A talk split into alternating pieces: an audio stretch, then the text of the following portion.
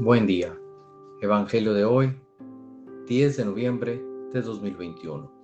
Mi nombre es Ignacio Salinas. Pertenezco a la Iglesia San Patricio del Ministerio de Estudio Bíblico Nazarenos Católicos.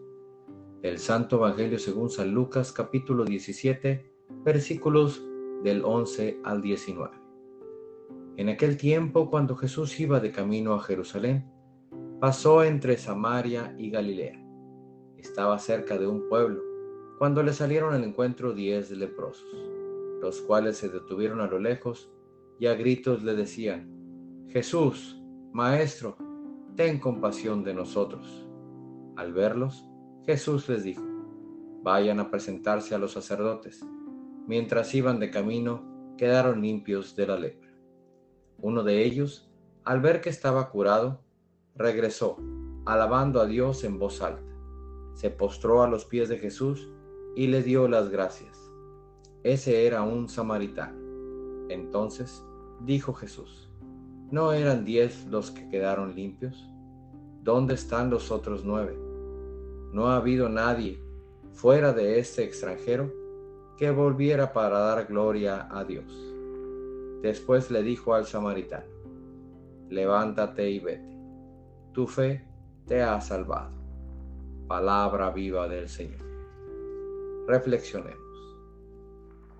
Este Evangelio nos demuestra una vez más que Jesús siempre está atento a los más necesitados, a todo aquel que se siente solo, que está en dificultades. Jesús se acerca a ti si Él ve que lo necesitas, pero depende de ti si lo dejas actuar en ti. Al pedir ayuda, o al acercarte a Jesús andas buscando un cambio, querer salir de esa oscuridad que no te da paz. Y Dios es el único que te puede dar esa vida nueva que tanto anhelas. Queridos hermanos, seamos agradecidos con quien nos tiende la mano, con quien se quita el pan de la boca para darlo al hermano, con quien le quita tiempo a su familia y te lo da a ti estemos eternamente agradecidos con Dios por haber puesto a ese hermano en nuestro camino. Propósito de hoy. Así como Jesús ayudó a los leprosos, nosotros ayudemos a nuestros hermanos y aprendamos que solo volviendo a Jesús se hace un camino nuevo. ¿Dónde están los otros nueve? Oremos. Nada te turbe, nada te espante todo se pasa. Dios no se muda, la paciencia todo lo alcanza.